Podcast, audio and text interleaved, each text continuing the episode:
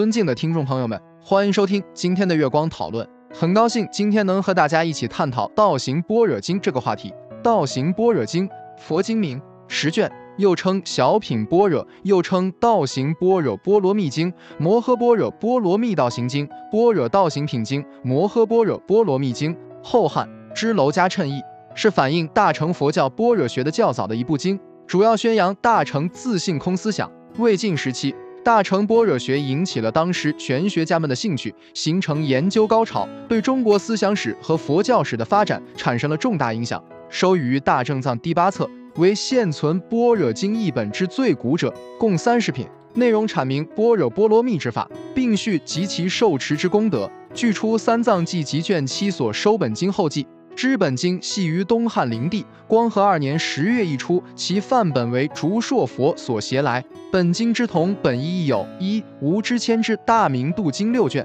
二、前秦昙摩毗与竺佛念共译之摩诃波罗波罗蜜经超五卷；三、后秦鸠摩罗什之小品般若波罗蜜经十卷；四、唐玄奘之大般若经第四分；五、宋代施护之佛母出生三法藏般若波罗蜜多经二十五卷。其中以支谦之译本与本经最近似，施护之译本则与现存梵文八千颂般若及西藏译本其分品完全相同。本经于近代以后颇为盛行，其著书有东晋之顿之道行指归、东晋道安之道行品及译注、道行指归、竺僧夫之道行一书，然今皆不传。开元释教录卷十一，法经录卷一，初三藏记集卷二、卷十二、卷十三，历代三宝记卷四。这就是我们本期所有内容。大家也可以通过微信公众号搜索“大明圣院”了解其他内容，Apple 播客或小宇宙搜索“荣正法师”。感谢大家的收听，我们下期再见。